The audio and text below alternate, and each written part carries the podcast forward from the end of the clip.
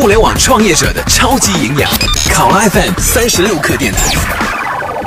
这里是考拉 FM 三十六课，欢迎收听，我是浩南。随着苹果二代的出现，以及适用于普通消费者的 PC 市场的崛起，你听到计算机时，脑子里想的可能是显示器、鼠标及键盘，又或者多少有一些差异。但自二零零七年 iPhone 正式发布以来，PC 又摇身一变，成为一款可触屏袖珍型电脑。对于微软和苹果来说，两家公司就是 PC 的代名词。他们花了几十年的时间，培养大量的开发者来编写让世界集体讨论的软件。虽然红毯。依然在他们脚下，但是其他公司踏上它的机会也不可可谓不大。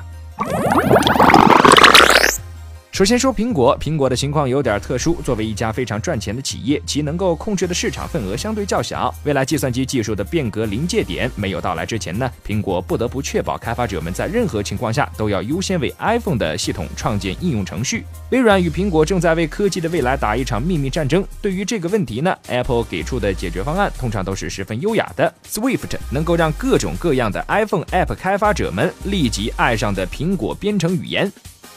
凭借易学、编写速度更快、制作效果更好等优点，Swift 迅速赢得了全球 App 开发者们的广泛赞誉与大力支持。此外，Swift 也成为很多人学习编程的语言选择，特别是那些正在学习敲代码的孩子们。这里有一个苹果的小心机，就是无论开发者利用斯威夫特为哪个系统创建 App，总会有 iPhone 的 iOS 版本。此外，如果苹果发布一个新产品，也会以同样的方式支持斯威夫特语言的使用。